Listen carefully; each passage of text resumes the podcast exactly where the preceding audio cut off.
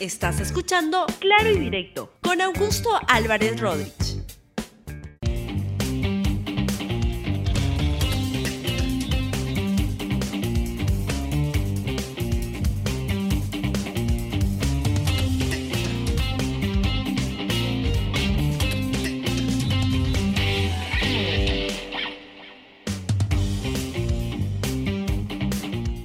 Bienvenidos a Claro y Directo, un programa de RTV. El día de hoy vamos a conversar de diversos temas que todos tienen en común la corrupción, el gran problema del país.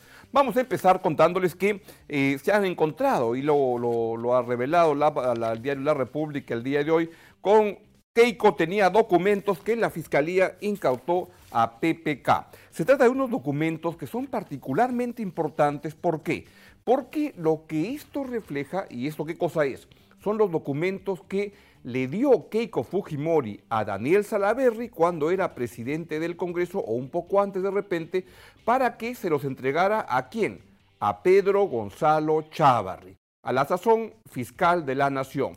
Y acá lo que se ve es, yo no sé si llega a ser un tema de ilegalidad o algo, pero sí refleja varias cosas, porque lo que se trata ahí es, como pueden apreciar, y lo pueden ver con más cuidado en la web o comprando el diario La República, por supuesto, es un conjunto de documentos que lo que reflejan es información sobre el tema de los procesos de Pedro Pablo Kuczynski, pero además tiene que ver con la estrategia política contra Pedro Pablo Kuczynski y cómo buscaban bajárselo esto es además como incluyen en la estrategia al hoy presidente Martín Vizcarra, diciendo lo que los argumentos a favor, en contra, etcétera, los votos que necesitaban para el proceso de vacancia.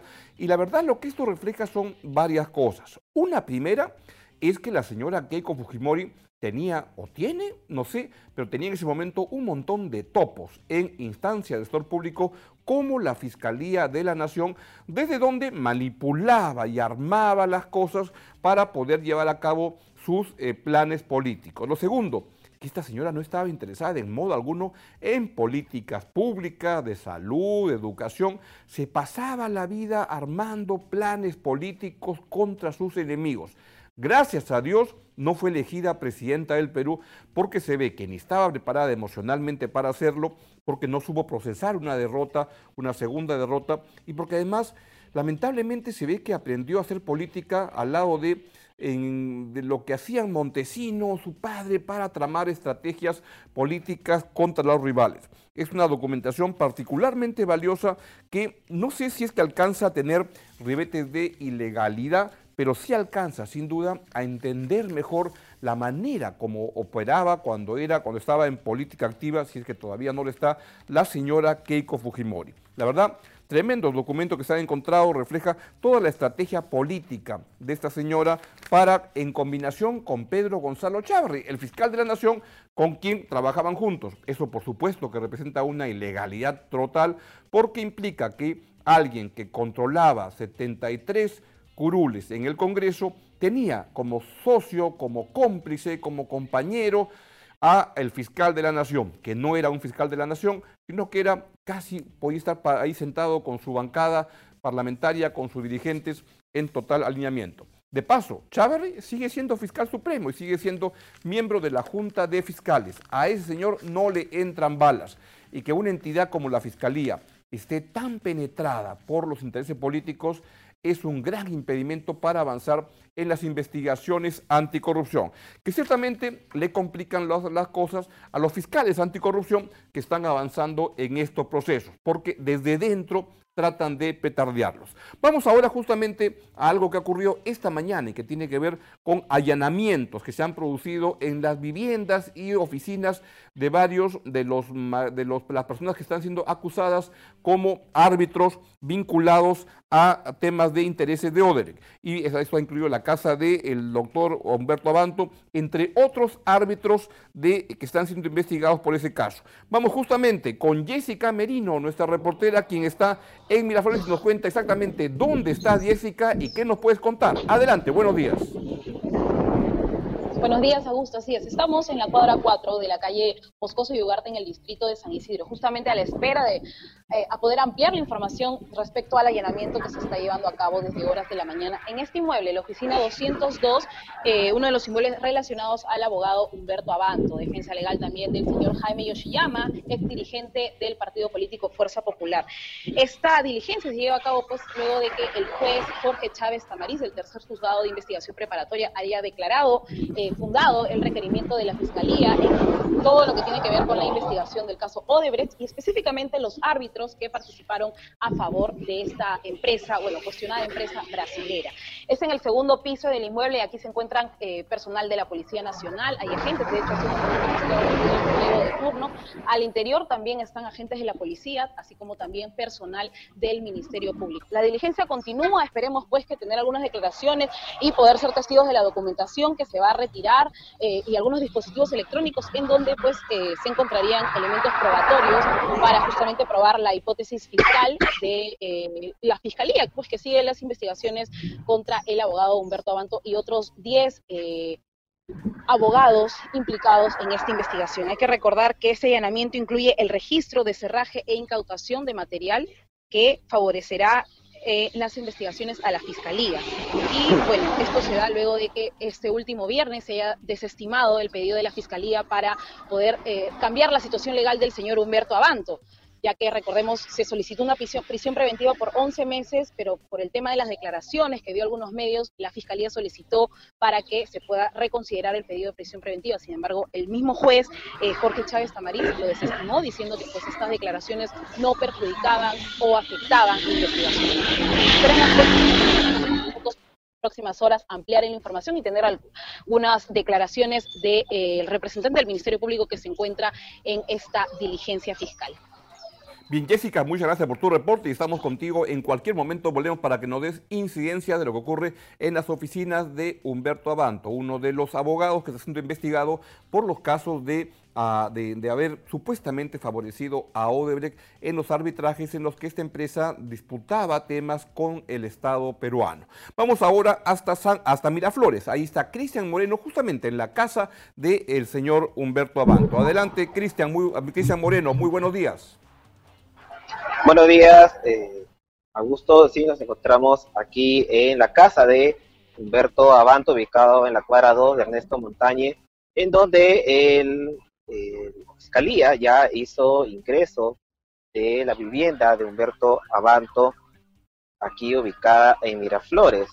Hay que precisar que eh, el abogado viene siendo investigado por el caso de arbitrajes, que es parte del caso Odebrecht, que actualmente continúa sus investigaciones. El equipo fiscal a cargo de eh, Hamilton Montoro, quien es el equipo especial Lavallato, eh, fue aceptada esta medida eh, por el juez Jorge Chávez Tamariz, donde también viene haciéndose el allanamiento de otras inmuebles de otras 11 personas vinculadas en este caso. Hay que recordar que hace unos días el Poder Judicial resolvió no revocar el mandato de eh, comparecencia con restricciones por prisión preventiva en contra del caso de árbitros Odebrecht. El juez Jorge Chávez decidió declarar infundado la petición de la Fiscalía para variar la situación legal del abogado Humberto Abanto. Y bueno, es la, información que te podemos eh, dar hasta el momento aquí desde la vivienda de Humberto Abanto, donde continúa la policía y el equipo del Ministerio Público haciendo las diligencias correspondientes en este allanamiento. Cristian, muchas gracias por tu reporte desde Miraflores, desde la residencia, el departamento donde vive el señor Humberto Abanto. Por tanto, hemos dado cuenta de, en directo del trabajo que está haciendo el Ministerio Público en este momento de allanamiento de oficinas y residencias de personas ah, que están siendo investigadas por los temas de los arbitrajes. En ese contexto, hoy apareció una encuesta, también en el diario La República, sobre la, corrupción. No, es una encuesta de una opinión pública que le pregunta a jóvenes del país por los principales problemas del Perú. Y sale la corrupción como el principal problema para estos jóvenes ha ido creciendo desde ser alrededor de 25% en el año 2012, hoy en día es para el 70% de los jóvenes el principal problema del país. El segundo problema es la delincuencia. Y el tercero, la pobreza. Ahora bien, pobreza, delincuencia y corrupción van de la mano, porque corrupción es algo que va directamente contra las posibilidades de mejorar la calidad de vida de los peruanos y eso ciertamente produce pobreza. Y también, evidentemente, hay una vinculación entre pobreza y delincuencia, por tanto son temas que están este, atados. Y por último, paso a otro tema y tiene que ver con un audio que se ha dado a conocer por el cual, esto apareció en el diario Perú 21, pues es un audio en el cual Antauro Humala le da indicaciones a una candidata de su partido. Escuchemos esto. Isabel, dime, ¿están reunidos con compatriotas o estás sola? Sí, estoy con compatriotas jóvenes. Bueno, María Isabel, para empezar, mi felicitación por tomar el compromiso de postular por el Frente Patriótico que está en alianza con UPP. Eh, se viene un compromiso el 26 de enero y tienes todo mi apoyo. Yo te estoy hablando desde una prisión donde ya tengo ya 15 años por haberme revelado en Andahuaylas el año 2005 con algunos compatriotas que están conmigo ahí como Vicente y no nos arrepentimos de eso porque sabemos dónde está Toledo, quién es Toledo. Justamente esa fue la segunda rebelión, la primera la hicimos cinco años antes contra Fujimori. Entonces tu postulación hereda toda esta ejecutoria de resistencia contra el saqueo en nuestro país. Como bien sabes, ese saqueo empezó con la imposición del neoliberalismo en el país, donde la consigna fue privatizar, chilenizar, extranjerizar todos nuestros recursos naturales. Entonces, la postulación de UPP prácticamente recoge toda esa sed de reivindicación que tiene el pueblo peruano. Y nuestra alianza con UPP no es una alianza, digamos, reciente o vulgar, tipo vientre alquiler. Eh, yo con el compatriota Vega nos conocemos hace 20 años. UPP venía de enfrentar en las urnas al Fujimorato y nosotros veníamos de sublevarnos en Locumba contra el mismo dictador. Entonces, en Andahuaylas ya fue contra Toledo, porque la constitución fujimorista eh, seguía vigente como hasta ahora. Y sabes que nos rebelamos contra Toledo, lo hicimos justamente, ahora sabemos cómo fue, con las delaciones que vienen de Brasil. Sucedió a dos meses que Toledo con su ministro Kuczynski, que era presidente de Proinversión, firmaran o suscribieran la coima presidencial de 34 millones de dólares por la Integraciónica del Sur con Jorge Barata y Marcelo Odebrecht en un hotel en Río de Janeiro, allá en Brasil. Entonces, esa rebelión que reivindicaba al Perú profundo y que reivindicaba al general Juan Velasco Alvarado, ahora la historia nos da la razón. Entonces nosotros nos hemos sublevado contra Fujimori, contra Toledo, contra su ministro Kuczynski, fuimos traicionados por Ollanta, encarcelados por García, y justamente como hemos visto que todo nuestro país ha sido estafado, ha sido engañado, ha sido traicionado, es que se levanta el Frente Patriótico con 10 puntos fundamentales, como es el cambio de constitución y con ello el fusilamiento de todos los delincuentes habidos desde el 5 de abril del 92 hasta ahorita, incluido Vizcarra. Bien, más que de sorprenderme la, que desde el penal pueda hablar a Antaurumala, la verdad que en estos casos, como he escrito hace poco con respecto a algo parecido que hacía Alberto Fujimori, armando candidatos, dándole indicaciones y todo, lo que me sorprende es la cantidad de tonterías que habla Antaurumala. La verdad que estas dos décadas en la prisión le han afectado más la manera de razonar. Pero en fin, cada quien tiene su punto de vista. Interesante además que diga que tiene una, una relación antigua con UPP. UPP es un partido que tiene una relación antigua con todos los partidos porque ha sido lamentablemente un vientre de alquiler para tantos partidos desde que se fundó para la candidatura de Pérez de Cuellar el año 1994. Hasta ahora, la verdad que ha tenido más camisetas que el Checho Ibarra en el fútbol peruano. Bien, nos vamos entonces y se quedan con toda la programación de, de Libero en RTV para que nos diga cómo está, ojalá traten el tema, no sé de qué van a hablar hoy día, el tremendo equipazo que está armando Alianza Lima para, para este año, para el próximo año. Nos vemos mañana, adiós.